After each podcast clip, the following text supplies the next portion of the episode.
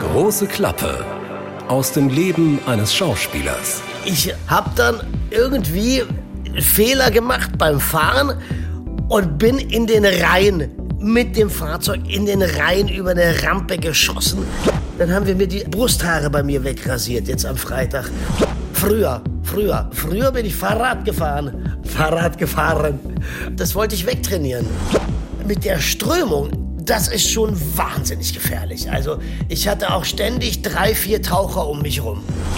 Die Welt geht jetzt nicht unter, wenn wir keine Filme mehr machen, aber ich werde nicht mein Leben riskieren.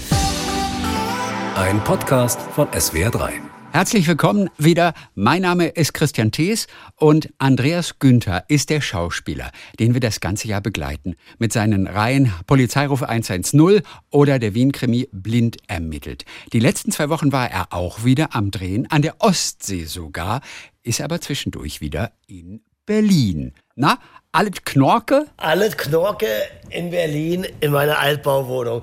Ja. Hast du eigentlich so Nachbarn, so richtige Berliner, also so richtig alte Damen, die sich ständig aus dem Fenster hängen und in den Hof runtergucken? Hast du solche Nachbarn? nee, äh, ich hatte tatsächlich über mir so eine richtige uralt Berlinerin, die verstarb, aber ähm, vor ein paar Jahren. Und die hing tatsächlich immer äh, aus dem Fenster, äh, hatte sich so ein Kissen auf ihre, auf ihr Fenstersims gelehnt. Genau. Und hat eigentlich den halben Tag äh, auf die Straße geguckt und dann auch so runtergerufen. Ey, Anta, fahr jetzt mal den Wagen weg da, ja? Was ist denn hier los, ey? Äh, aber heute werden wir, heute werden wir auch ein bisschen ähm, das Feeling in einer Altbauwohnung miterleben, weil über mir die Nachbarn, die bauen einen Schrank auf, haben sie mir heute Vormittag erzählt, und der wird schwer gehämmert. Also es kann sein, dass wir durchaus mal äh, kräftiges Hämmern hören werden. so, wir schnacken heute mal über Wasser. Der Schauspieler und das Wasser. Der Schauspieler. In all seinen verschiedenen Formen. Und du hast gerade auf viel Wasser geguckt an der Ostsee. Erzähl kurz, was Ja. hast du genau gedreht? Was für Szenen waren das? Ähm, das ist ein Projekt, das heißt Unschuldig 2. Das ist ein Vierteiler für die ARD. Da gab es schon eine, äh, das ist so eine, nennt man das, Miniserie, würde ich sagen. Das gab's, äh, gab's, glaube letztes Jahr oder vor eineinhalb Jahren wurde der erste Teil oder die ersten vier Teile gesendet. Genau. Jetzt gibt's den zweiten Part, sozusagen die zweite Staffel. Ähm, und ich habe in Dasso gedreht. Das ist, boah, das ist fast direkt am Wasser. Allerdings haben wir im Zentrum von Dasso gedreht. Da war die Hölle los, das sage ich dir. Das kenne Äh, ich. Mein Vater kauft wirklich? da Bier. Da gibt es Ach, so einen auf. Getränkehandel. Und immer wieder, wenn wir mal rüberfahren, ich komme ja aus Norddeutschland, aus. Lübeck, dann Ja, genau. fahren wir beim Getränkehändler da vorbei. Und ich war in Dasso sogar mal in einem Tigerpark. In Dasso? Ja, ja, da gibt's einen Tigerpark. Ja, das kannst du mal machen, wenn du Drehpause hast. Ach, hör auf, das wusste ich Schade. nicht. Wirklich? Nee, nee, nee, das, das war schon alles da. Das war, äh, das war jetzt dort schon alles. Ähm, ja, ja, ich war da nur eine, Na- ein, eine Nacht sozusagen, hatte einen Nachtdreh. Und Schluss, wir haben da, es geht, ah, das ist kompliziert zu sagen und ich darf ja immer nicht zu viel verraten, weil sonst kriege ich ganz schön viel Schelte. Äh, sagen wir es so, ich, ist, wir haben die Trennung, meine Frau und meine Kinder verlassen mich. Das kann ich sagen. Ich habe auf jeden Fall ein Foto Also- gesehen von dir. Da saßt du mit jemandem im Strandkorb. Das hast du Wirklich? gepostet. Und ich dachte erst, das ist Annike vom Polizeiruf. Ach so, ja. Ja, das ist auch Anneke. Das ist auch Anneke. Ach so, das ist sie wirklich. Ja, ja, ja, ja. Das ist, das ist Anneke. Das war, das war wiederum in Hamburg. Ähm, das haben wir da gedreht. Ähm, in einem Haus mit einem wunderschönen Garten. Und diese Familie, die uns das Haus zur Verfügung gestellt hatten, die haben diesen sagenhaften Strandkorb im Garten gehabt. Hey, das ist echt ein mega cooles Teil gewesen. Die hatten, dieser Strandkorb hatte an den Seiten rechts und links so, so, so Fenster aber so, so Luken, so Art Lukenmäßig, weißt du, so rund, wie beim, wie beim U-Boot oder sowas. Ja. Ähm, so ein Bullauge. Ja, genau, so ein Bullauge nennt man das, genau. Ein Bullauge. Eieiei, also Bullauge gibt's überall, Freunde. Das haben wir jetzt dazu gelernt. Naja, auf jeden Fall, genau. Und da hatten wir eine Drehpause und haben uns frecherweise in diesen Strandkorb gesetzt. Hey, das, oh, herrlich. Da kam gleich so ein bisschen Urlaubsgefühl auf. Ja, das war aber nur ein kurzer Moment des Rastens, weil ähm, das war nämlich äh, tatsächlich jetzt letzte Woche anstrengend, weil ich jeden Tag in Hamburg gedreht habe und eben dann diese eine Nacht sozusagen in Dachau gedreht habe und am nächsten Tag aber schon wieder in Hamburg gedreht habe. Und sowas ist äh, dann das ist dann schon, ja, das ist kräftezehrend einfach, weil auch der. Deshalb wurdest du gefahren? Ja, Oder ja, bist ja. du am Ende mit der nee, Bahn nee, gefahren? Nee, nee, ich wurde gefahren. Das ist auch ganz gut, weil äh, da spare ich Zeit natürlich und muss nicht irgendwie auf Züge warten, die momentan mit diesem 9-Euro-Ticket ja so extrem überfüllt sind, dass man auch nicht so genau weiß, ob man überhaupt noch mitkommt. Und ich, also normalerweise dreht man ähm, hat man so einen Rhythmus, ja. Entweder hat man diesen Tagesrhythmus und dreht dann tagsüber, oder aber man geht in der Woche ganz zart langsam bis hin zum Freitag in die Versetzung, sozusagen, dass man dann am Freitag in die Nacht reindrehen kann. Und dann hat man das Wochenende zum, um, zum Regenerieren und um dann wieder in den Tagesrhythmus zu kommen. Und wenn du aber tagsüber drehst und nachts noch drehst, dann kommt dein Biorhythmus so durcheinander, dass dieser ganze Körper ähm, ähm, nicht mehr nachkommt. Weißt du, wie ich meine? Kräftemäßig. Das, das zerrt dann schon extrem, muss man sagen. Drückt sich das bei dir in Müdigkeit aus? Oder Ja, fühlst du ja, dich ja. dann unkonzentriert? Wie macht sich das bemerkbar bei Müdigkeit, dir? das ist dann extreme Müdigkeit. Ähm, weil du ja auch dich nicht regenerieren kannst. Also ich war dann irgendwann um, ich glaub, um Mitternacht oder sowas, vielleicht kurz nach Mitternacht war ich im Hotel, bis ich dann eingeschlafen bin, ist zwei, halb drei und dann eben am nächsten Morgen um sieben, acht geht's wieder weiter. Und da ist dann die Regeneration einfach zu kurz, weil ich dann wiederum eben diesen Zwölf-Stunden-Tag habe. Aber gut, jetzt ist ja Wochenende, jetzt kann ich mich erholen und habe jetzt Gott sei Dank ein paar Tage frei und freue mich, dass meine Nachbarn gerade äh, nicht hämmern. Kurze Frage. Also, welche Produktion zahlt das Auto? Die Produktion, zu der du hinfährst? Oder teilen sie sich Ja. das? Weil Nein, sie nein, ja nein. den Schauspieler teilen müssen in der Woche. Das war jetzt so, dass der Fahrer äh, von der Produktion, die mich gebraucht hat, ähm, der hat mich geholt und auch wieder zurückgefahren. Also unschuldig. Unschuldig 2. Genau. In Dasso an der Ostsee. Unschuldig zwei. Also Genau. schön. Da hast du gedreht. Und zwar mit einer Regisseurin, die du so liebst. Ja, die liebe ich sehr. Der, der, der Ute Wieland bin ich so dankbar. Ich habe meine ganz große erste Fernsehrolle, meine richtig große Hauptrolle, habe ich ähm, Ute Wieland zu verdanken. Das war damals dieser, äh, als ProSieben noch eigenproduzierte Fiction gemacht hat. Dann 2005 habe ich mit Ute noch FC Venus gemacht, diesen äh, Fußballkinofilm mit Nora Tschirner, Christian Ulm und ähm, auch Anneke Kim Sanau und ich haben da ja ähm, dieses Pärchen gespielt. Und dann haben wir uns irgendwie aus den Augen verloren und haben uns jetzt erst eben äh, ähm, bei diesem Dreh jetzt wieder gesehen. Das, das sind ja dann äh, oh, zwei, von 2006 bis heute, ja, jetzt mal rechnen, ne? 16 Jahre, glaube ich. 2000, ja. Als kalte Freunde. Das war für mich so die erste riesengroße Rolle. Da bin ich heute noch so dankbar, liebe Ute, dass ich das spielen durfte. Ja, ich finde, man sollte den Film auch irgendwo online stellen von Seiten von Pro7. Die haben den damals produziert und äh, der ist nicht älter geworden, der Film. Ich habe den neulich, habe ich wieder reingeguckt und finde den großartig. Ich finde, wir haben uns gerade darüber unterhalten, es gibt eine Schlussszene, spielt voll im Regen, ein Megakampf zwischen zwei jungen Studenten. Einer gespielt von Torben Liebrecht und den anderen spiele ich. Das war wirklich, ja, stimmt, der ist nirgends online zu finden, ne?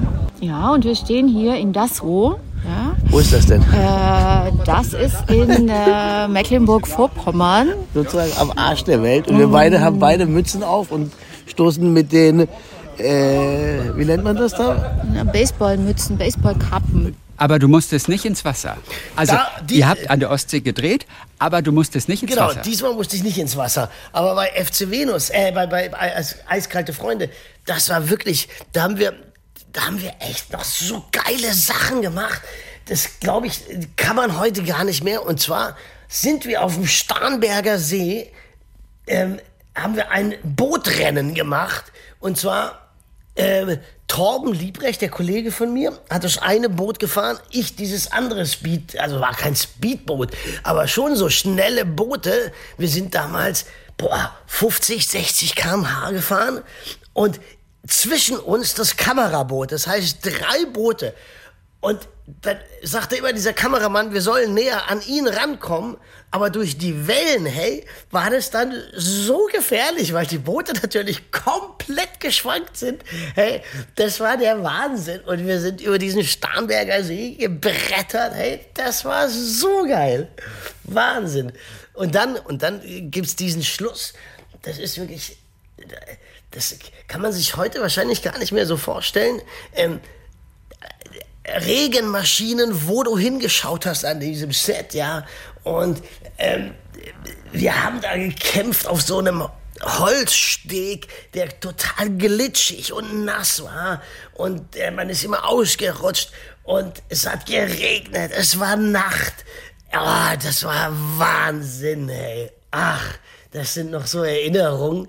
Und ich weiß noch, wir hatten dann beide unter unseren Kostümen hatten wir einen Neoprenanzug, weil natürlich so eine Kampfszene dauert natürlich auch drei, vier Stunden, bis man das alles hat.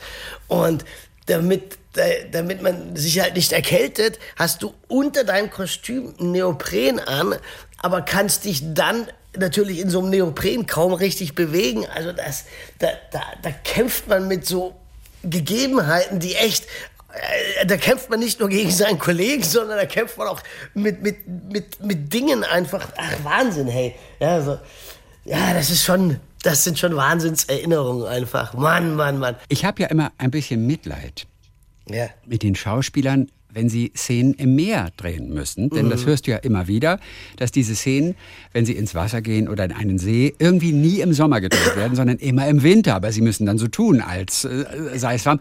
Das finde ich richtig heftig. Ja. Äh, wann hast du das letzte Mal im Wasser drehen müssen? Und es war aber Oh. wirklich arschkalt. Also das ist Gott sei Dank schon lange her, aber ich erinnere mich an ein, auch ein, ein, krasses, krasses Wassererlebnis. Und zwar war das meine allererste Folge, die ich für Alarm für Cobra 11 gedreht habe. Sicherlich schon, boah, auch 20 Jahre her. Ich weiß, wie hieß denn die Folge? Kleine Schwester, kleine Schwester hieß die Folge. Und ich habe natürlich den Bösewicht gespielt, ja, und wurde, wie es natürlich bei äh, Cobra 11 ist, von den Helden verfolgt und bin mit einem Auto durch die Stadt gebrettert und habe dann irgendwie natürlich Fehler gemacht beim Fahren und bin in den Rhein mit dem Fahrzeug in den Rhein über eine Rampe geschossen. Und die haben das natürlich also äh, ohne mich gedreht, dass dieses Auto ins Wasser fiel. Aber ich musste dann wieder auftauchen. Also sprich, Auto ins Wasser, geht unter und ich tauche jetzt aus dem Auto natürlich an die Oberfläche. Und das haben wir im Januar gedreht. Leck mich am Arsch. Das war so scheißkalt. Also, da kann man sagen, ja, da friert dir die Eier ab, sozusagen. Äh, ja. Aber du hast sie noch in die nächste Produktion mit rüber retten können, ne? Ich konnte sie, so. ich konnte Bisschen sie geschrumpelt, bisschen kleiner. ich konnte sie noch mal aufwärmen. Aber das war schon Wahnsinn. Ey, und da weiß ich auch noch, ich hatte einen Neoprenanzug und äh, ähm, ich weiß, und hatte diese Klamotten auch über dem Neopren und die Schuhe an und dann sagte der Regisseur immer, Andreas, jetzt tauch unter, tauch unter, damit du sozusagen jetzt gerade auftauchst. Und taucht mit diesen Sachen mal unter, die du alle an deinem Körper hast. Das zieht dich immer so nach oben. Oh, und ich war da in diesem Rhein und es war so scheißkalt. Also, ja, witzig, ne? Das stimmt, was du sagtest. Das, äh, Ja. man dreht das oft in, in Jahreszeiten, wo man nicht ins Wasser gehen sollte eigentlich. Oder nicht so gerne geht. Und es ist jetzt auch nicht so, dass der Neoprenanzug, dass der so komplett alles abdeckt. Nein, also überhaupt vielleicht nicht. drei Grad hat das Wasser. Das geht nicht, hat mir, ich glaube, es war Jasna Fritzi Bauer neulich erzählt, weil man Das die natürlich sieht, weil es dann so Wölbungen gibt äh, unter dem Hemd, unter dem Anzug. Und an Genau. den Stellen muss das einfach weggeschnitten werden. Genau. Also man hat Neopren so ein bisschen, aber eben nicht vollständig. Und es bleibt trotzdem noch kalt, ne? Ja, ja, klar, genau was sie gesagt hat. Dann wird oben, weißt du, wenn du ein Hemd anhast, oh nee, das sieht man, das muss man abschneiden. Also wird's abgeschnitten und große Klasse, dann fließt natürlich genau da das Wasser auch an deinen Körper rein. Also da bringt der Neopren auch nichts mehr. Also äh, das sind dann so Dinge, die unangenehm sind. Als ich in Marokko mal gedreht habe und es ist so heiß, ja, das ist dann auch wieder, hat dann auch wieder, bringt seine Probleme mit sich, weil du schwitzt dann die ganze Zeit, das Kostüm ist die ganze Zeit nass und du musst föhnen, äh, es muss trocken geföhnt und dann wird es dir noch heißer. Also äh, ist ja, es ist, äh, man kämpft mit vielen Unwidrigkeiten äh, und ja, genau, man kämpft mit vielen Unwidrigkeiten. Das haben wir letztens, wo habe ich das gesagt? Genau. Zu, wem- Da- zu wem hast du das äh, gesagt? wir hatten, wir hatten jetzt vorgestern habe ich noch äh, bei Polizeiruf äh, am Set gedreht und da geht's um den Ton, um den weltberühmten Ton und der wir haben ja immer ein Mikro am Körper sozusagen. Das wird so eingebaut, dass man das hoffentlich nie sieht. Und es seit geraumer Zeit irgendwie meine Hemden, die ich anhabe, da raschelt's immer so, dass, dass wir noch keine Lösung gefunden haben, wie man den Ton besser hinbekommt. Und das meine ich, sind auch so Unwidrigkeiten, dass der Tonmeister versucht. Dann haben wir mir die, haben, haben wir die Brusthaare bei mir wegrasiert, jetzt am Freitag, um zu gucken, ob man es dann vielleicht direkt auf den Körper klebt, das Mikro, ob es dann besser ist. Aber das war auch nicht gut. Also, man, man, jetzt habe ich hier so einen Kreisrund, ne, auf der Brust so eine kreisrunde Rasur. Ja, du könntest ja. eigentlich so ein Mikrofon schon implantieren lassen, dann braucht man den ganzen Zirkus nicht mehr. Also ein Ja. Schauspieler, dass er immer so ein Mikro direkt implantiert bekommt. Weißt Genau. du, wie so, ein, wie so ein Zugangsport oder sowas. Sowas an dem man so ein gut, ne? Mikrofon anschließen kann, dann habt ihr nicht immer dieses Problem, immer dich neu rasieren zu müssen, weißt du? Ja, das ist wirklich verrückt. Das ist echt verrückt. Also, ähm, auf was man alles so achten muss, das ist mir dann auch wieder aufgefallen. Ähm, das ist schon, das, das für mich so eine Selbstverständlichkeit hat, das in den letzten zig Jahren bekommen. Und jetzt eben vorgestern oder gestern, vorgestern ist es mir so aufgefallen, als wir da mit dem Ton darum gemacht haben bis das wirklich perfekt ist sozusagen, ja, das, da sucht man so viele verschiedene Möglichkeiten, es herzustellen äh, und manchmal funktioniert es einfach nicht, ja, und dann muss man es doch mit der Tonangel äh, machen, was dann wieder natürlich auch für den Angler schwierig ist, weil er muss immer gucken, ähm, ist es jetzt eine totale, dann bekommt er natürlich überhaupt gar keinen Ton, weil das kann er nicht angeln, weil er dann im Bild ist und ähm, dann muss man auch eine, schnell eine nahe machen, damit man dann den Ton eben mitbekommt. Ja, es ist manchmal echt ein bisschen kompliziert. Beim Tatort ähm, mit äh, Nora Tschirner damals ähm, und hier Dingensbummens. Christian, Christian Ulmen, Christian Ulm, da war ja immer die Kritik, dass der Ton so schlecht ist, dass man sie nicht versteht. Naja. Äh, Gerade wenn Schauspieler eventuell auch so ein bisschen nuscheln, auch in so einer Genau. coolen Rolle und so. Am Ende muss es aber verständlich sein. Und da war das wirklich mehrfach das Thema, bei mehreren Folgen, dass der Ton nicht zu verstehen ist. Man versteht so schlecht, Ja, ja. was die da sagen. Hast du das damals verfolgt? Ich habe das damals auch verfolgt. Es ist auf der anderen Seite ist das aber auch ähm, dem Nuscheln der Schauspieler. Ich nuschel auch wahnsinnig. Bei mir ist das manchmal auch schwierig. Ähm, und aber Gott sei Dank achtet da mein Tonmeister immer drauf, ähm, der ist da schon sozusagen eingenordet worden, weil ich bin auch so ein Nuschler und mich versteht man. Ich vernuschel immer diese Enden, weißt du, wie ich meine?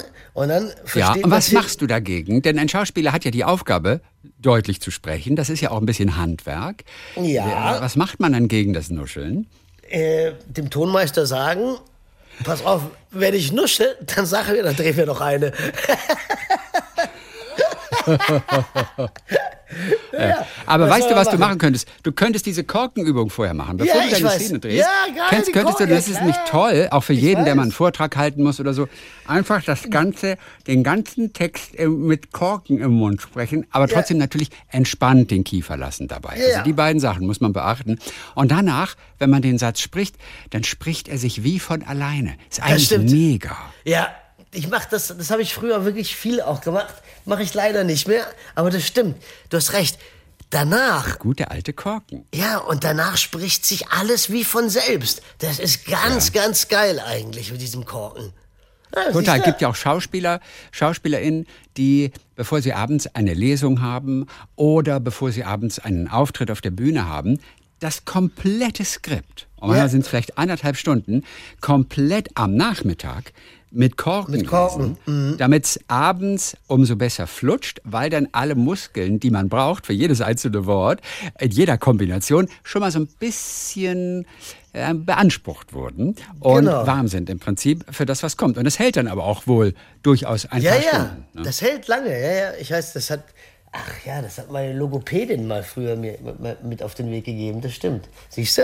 Ja. Mache ich auch mal wieder. Sollte ich vielleicht sogar vor dem Podcast nächstes Mal machen, dann versteht man mich da auch besser. Warum, warum hast du eine Logopädin gehabt damals? Ähm, weil ich, ähm, ich, da ich in Österreich geboren bin, hatte ich das R ziemlich stark gerollt. Also ich habe statt Bruder, habe ich Bruder gesagt. Fahrrad, Radfahren. Ja. ja. Und das, äh, das, das, ähm, Das kriegt man echt weg. Das Ja. kriegt man wirklich weg. Ja, ich habe das weggekriegt. Naja, siehst ja. Ich, re ich rede jetzt ganz normal. Also ich rolle das R nicht mehr hinten mit R, sondern R. Ja. Also Bruder, Fahrrad. Kann ich ganz normal sprechen. Und früher habe ich halt, oder früher, ist ja auch so, früher, früher. Früher, früher, früher. Aber du kannst es noch, wenn du willst. Naja, früher, früher bin ich Fahrrad gefahren, aber das hört sich Fahrrad, Fahrrad gefahren. Also ja, und dann habe ich, hab ich, ähm, das wollte ich wegtrainieren. Das habe ich wegtrainiert sozusagen, weil äh, das wirklich sich seltsam angehört hat. Wenn man meine ganz allerersten Filme sich anschaut, da hört man das, wie ich das R so rolle. Oh, ja schön. Heute ist es charmant, weißt du, so heute österreichisch. Warum spricht er nicht so ein bisschen österreichisch? Ja, ja. Weißt du. Aber ja, aber lustig, ne? Wir wollen kurz noch mal im Wasser bleiben. Im Wasser. Als du damals im Rhein gedreht hast. Ja. Der Rhein ist ja kein Baggersee. Ein Baggersee finde ich harmlos. Der Rhein Ist ein reißender Fluss. äh, auch mit einem, einem, einer starken Strömung auf jeden Allerdings. Fall. Er ist dunkel, dieser Ja. Rhein. Also da ist nicht jedem unbedingt so wohl. Wie Nee. war das für dich Nee. im Rhein des Tages? Also, und du hast recht, es ist mit der Strömung, das ist schon wahnsinnig gefährlich. Also ich hatte auch ständig drei, vier Taucher um mich rum, ja, äh, die mich, also Polizeitaucher oder von der von der Bundeswehrtaucher, die einfach darauf geschult sind, sobald was ist, abzubrechen oder sobald ich in Schwierigkeiten komme. Natürlich sind da muss so massiv gesichert werden, weil, was du sagst, der Rhein hat so eine starke Strömung an manchen Stellen und ähm, du kannst das nicht als als normaler Schwimmer kannst du das überhaupt nicht kontrollieren oder oder oder kannst dich dann noch retten. Das, da hast du gar keine Chance mehr.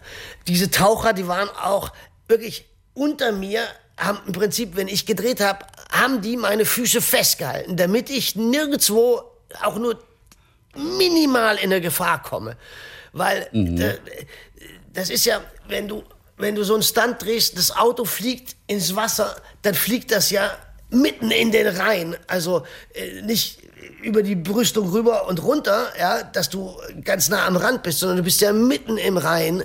Und ganz ehrlich, da habe ich mich schon sicher gefühlt, weil die Taucher da waren. Aber es ist, bleibt immer ein komisches Gefühl. Ich mag's ja, auch. gruselig, oder? Ja, ich mag's auch nicht. Eben dieses alleine, also ich habe auch schon in einem Baggersee oder in einem See gedreht, wo ich alleine dann im Wasser bin und die Kamera von außen und da waren keine Taucher. Aber da fühle ich mich immer unwohl, immer.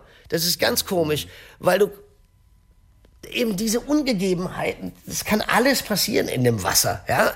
Und man liest das so oft, dass Menschen auch in Baggerseen oder so ertrinken und ah, ich habe immer ein ungutes Gefühl bei solchen Dingen.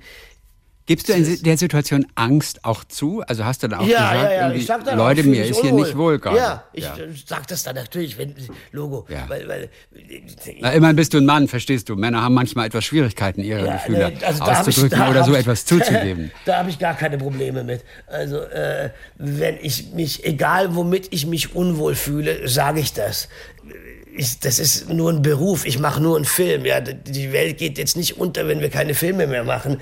Aber ich werde nicht mein Leben riskieren. Das hätte ich vielleicht früher viel mehr noch gemacht und nichts gesagt. Aber heute ähm, sage ich sofort, wenn ich mich irgendwie unbehaglich fühle, wenn ich mich auch unsicher fühle, auch Autofahren, wenn, wenn ich da schnell fahren soll, sage ich, nee, das mache ich nicht, das sollen Stuntfahrer machen, ganz einfach. Das ist mir dann Ja. zu Wann war heikel. das das letzte Mal der Fall? Ah, das ist schon lange her. Das ist, ist ich meine, das, die achten da schon sehr drauf, dass auch dass wir maximal abgesichert sind, ja, das ist ja klar. Ähm, es soll, genau, Wasser nochmal zum Wasser. Ich, ähm, warum ich jetzt gerade gesagt habe, dass äh, oder weil du, du darauf gekommen bist, dass im Rhein diese Strömungen sind. Ich war als boah, als Teenie war ich mit meiner Pflegefamilie in, in, im ehemaligen Jugoslawien, habe Urlaub gemacht. Ähm, und ich war im Wasser und plötzlich passierte was, was ich als Teenie nicht mit, nicht verstanden habe. Ähm, es winkten alle so vom Strand, äh, dass man so, so reinkommen soll. Und ich, ich habe aber nicht, ich dachte, vielleicht winken die irgendjemandem. Und es hat von einem Schlag auf den anderen, hat die Strömung so gedreht, dass ich nicht mehr an Land gekommen bin. Ich bin nicht mehr reingekommen. Und die mussten mich mit Seilen und Booten irgendwie retten. Das war so wahnsinnig. Ich äh, habe es nicht mehr geschafft. Ich habe richtig gemerkt, mein Körper gibt, hat keine Kraft mehr. Er hat keine Kraft mehr, irgendwas zu, weil ich bin so gegen eine Strömung und ich kam nicht vorwärts. Jetzt stell dir vor, du kraulst wie ein Geistesgestörter und kommst kein Millimeter nach vorne. Ich, ich habe ich hab wirklich innerlich, das war, das war, das war wirklich so ein Moment, so, wow, was passiert hier? Und Ja, sie haben kann- dann ja. mit, mit Seilen eben, die haben mir dann Seile zugeworfen, dann ist ein Boot irgendwie so rum und Jetskis und ich weiß gar nicht, ich kann, aber irgendwie haben sie mich mit Seilen dann rangezogen. Das war echt Wahnsinn, da krieg ich gerade Gänsehaut, du leck mich am Arsch. Wahnsinn.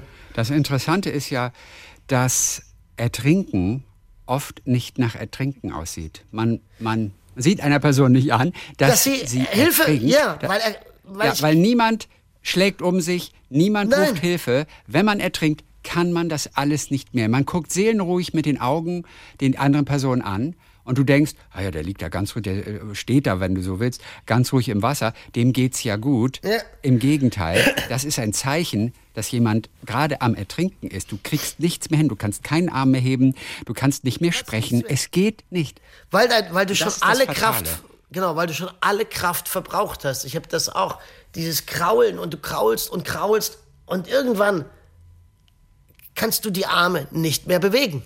Du kannst sie nicht mehr bewegen, weil die Kraft dann weg ist.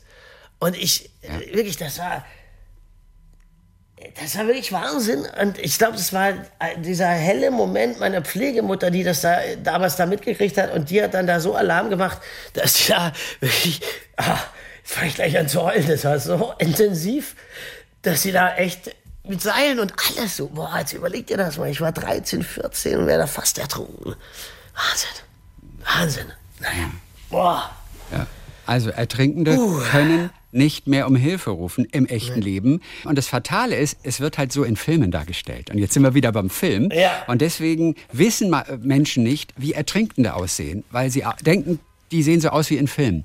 Und das Genau. ist eben Quatsch. Ist Weißt du, Quatsch. der Mund ist äh, beim Ertrinken unter der Wasseroberfläche. Ja. Und wenn er kurz mal wieder nach oben geht, dann kann man nur ganz schnell mal wieder ausatmen und wieder Genau. einatmen und, und, Und mehr geht einfach Ja, nicht. Ja, und die Arme sind instinktiv seitlich ausgestreckt, sieht auch entspannt aus, ist aber ein ganz schlechtes Zeichen. Mhm. Ja, und deswegen wissen Menschen nicht, wie Ertrinkende aussehen. Also von daher haben wir noch mal ein bisschen sensibilisiert dafür hier.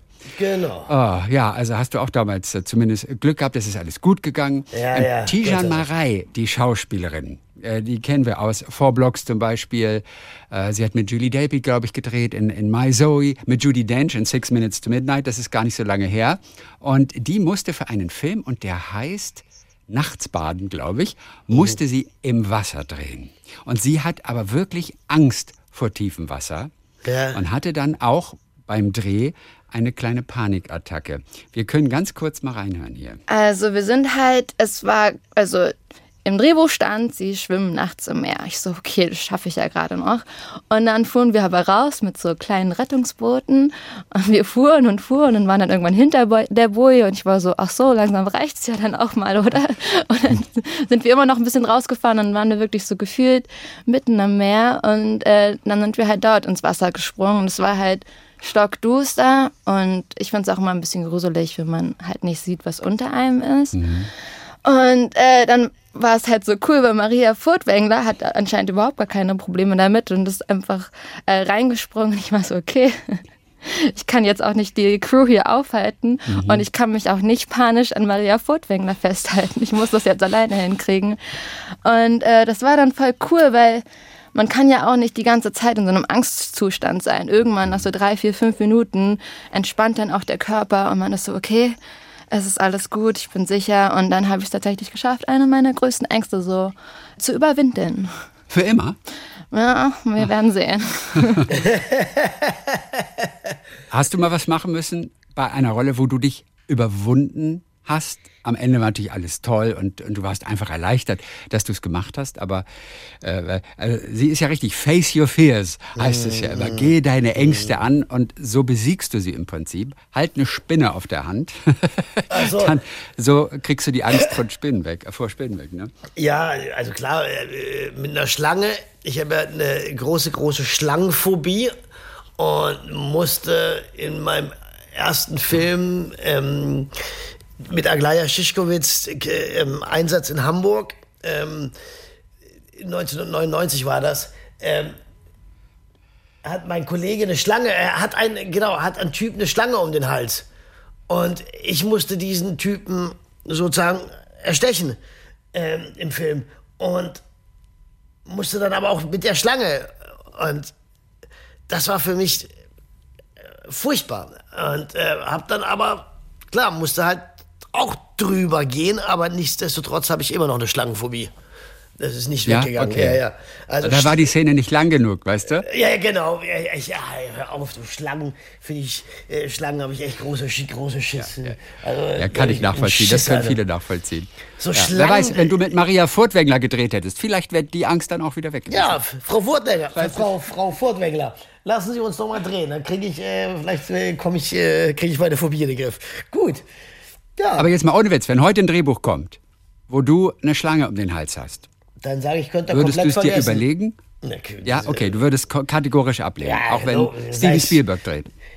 Ja. Andreas, I want you to be the new Indiana Jones, Indian Jones 2.0. Yes, and you have to fight with the snake, you know, the snake.